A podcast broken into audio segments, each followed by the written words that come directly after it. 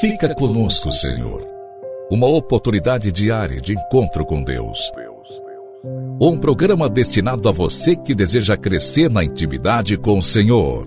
Um momento de súplica, reflexão e escuta. Fica conosco, Senhor. Apresentação: Padre Gilson Jardine.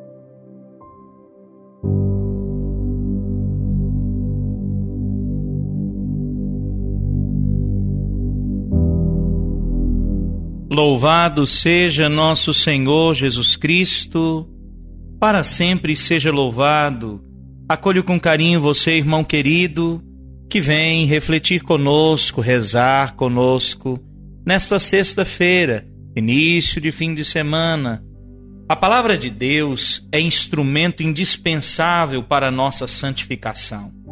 Nós não conseguimos ter os mesmos sentimentos de Cristo sem ouvir, ler, meditar, estudar e conhecer a Sagrada Escritura.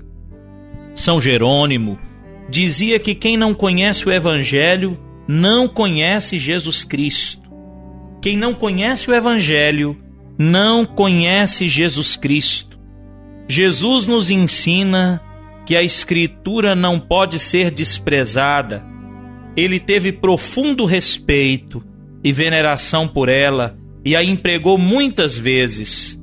Recordemos, por exemplo, quando nosso Senhor foi tentado no deserto pelo demônio, foi exatamente com o auxílio das sagradas Escrituras que ele se defendeu, lançando de cada vez no rosto de Satanás a palavra divina. O tentador fazia de tudo para afastá-lo de sua missão, de Salvador dos homens, mas ele quis rebater, vencer a tentação do salteador maldito através da Escritura Sagrada. Está aí um grande exemplo. Nosso Senhor nos mostra como devemos nos aproximar da Sagrada Escritura, inclusive para vencer as tentações do mal. É impressionante perceber que Jesus repetiu por três vezes essa sentença. Está nas Escrituras. E então o demônio recua, pois se trata da eficaz e poderosa Palavra de Deus. Ele não tem força nem capacidade de contestar e reagir contra ela. E a narração termina dizendo que o demônio o deixou conforme nós encontramos lá no Evangelho de São Mateus. Aproveite, visite a sua Bíblia, abra a tua Bíblia, leia essa bonita passagem da Sagrada Escritura que na igreja nós lemos quase sempre no tempo da Quaresma, a tentação do Senhor no deserto. Está lá no capítulo 4 de São Mateus. Que poder tem a palavra de Deus? Jesus a utiliza como arma espiritual na luta contra o tentador. Quanto mais nós que somos tão limitados e fracos precisamos dela. Assim, é importantíssimo o estudo da Bíblia de maneira sistemática, organizada, com abertura de mente e de coração. É preciso, querido irmão, trazer a palavra de Deus no coração para poder usá-la na hora da tentação, como Jesus fez, para nos dar o exemplo. Só a Igreja Católica recebeu de Jesus o encargo de guardar e ensinar as Escrituras. Só a Igreja Católica recebeu do Senhor Jesus o encargo de guardar e ensinar as sagradas Escrituras. Jesus disse que as Escrituras não podem ser desprezadas. É por isso que São Paulo recomendava a Timóteo que se aplicasse à sua leitura.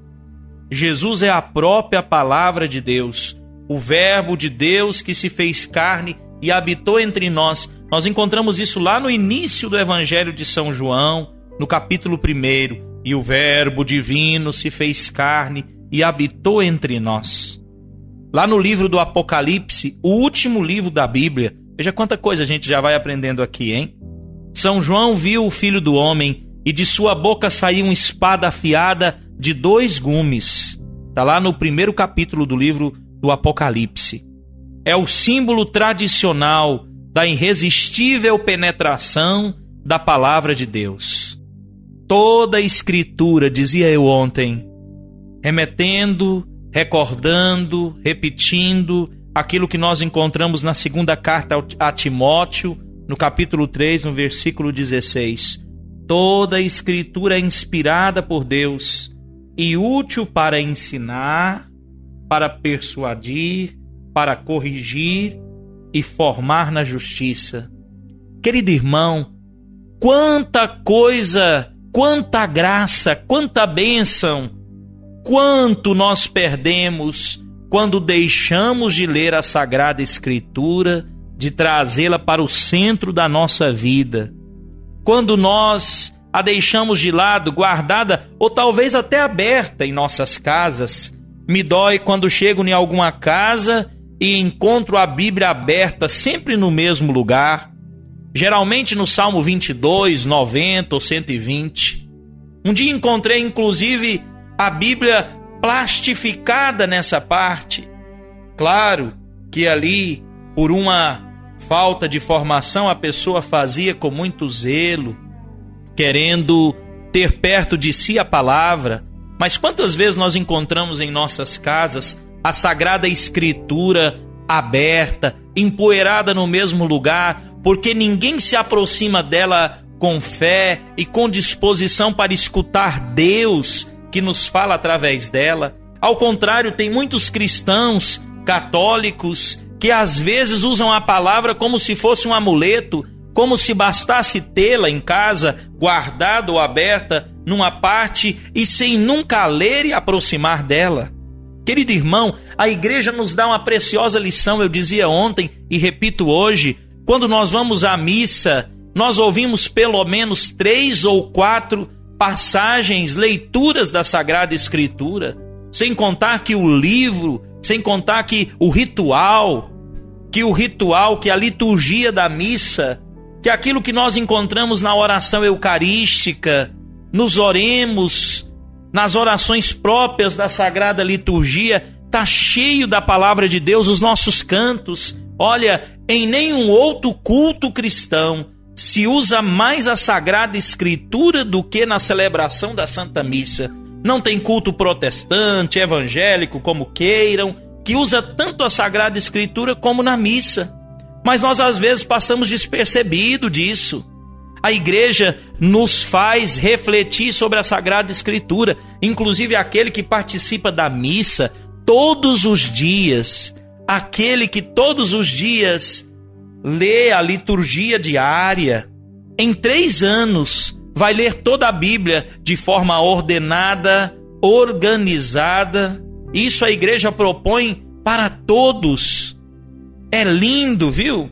Se você vai num culto protestante, em cada igreja, em cada endereço, em cada lugar, tem uma palavra diferente e pregam a Sagrada Escritura de maneira desordenada, para não dizer oportunista ou usando para certos interesses. No entanto, na Igreja Católica, se você vai em qualquer lugar, em qualquer parte do mundo, em qualquer igreja católica presente na sua cidade, onde quer que você esteja, você vai estar em comunhão com toda a igreja na leitura da Sagrada Escritura. Se escutamos as leituras aqui, pegamos aí um avião e vamos e conseguimos chegar a tempo no mesmo dia em Roma, escutaremos a mesma leitura e a mesma reflexão se vamos à China, ao Japão, à Ásia, à Rússia, em qualquer parte do mundo, em qualquer continente, na mais simples igreja ou na maior basílica, nós vamos encontrar a mesma leitura. Quer dizer, a palavra de Deus é também fonte de comunhão na vida da igreja. Convido você a pensar sobre isso. Insisto, se você tem Bíblia na sua casa, a traga para perto. A cada dia eu escutar nosso programa, nós vamos refletir um pouquinho mais. Se você não tem, adquira a Sagrada Escritura. Compre uma Bíblia. Invista na sua espiritualidade, no seu crescimento espiritual.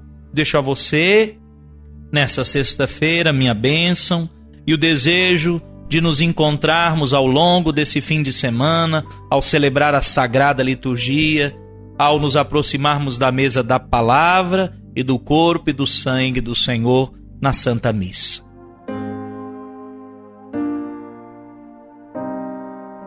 O Senhor te abençoe e te guarde. Volva para ti o seu olhar e te dê a paz em nome do Pai, do Filho e do Espírito Santo. Amém.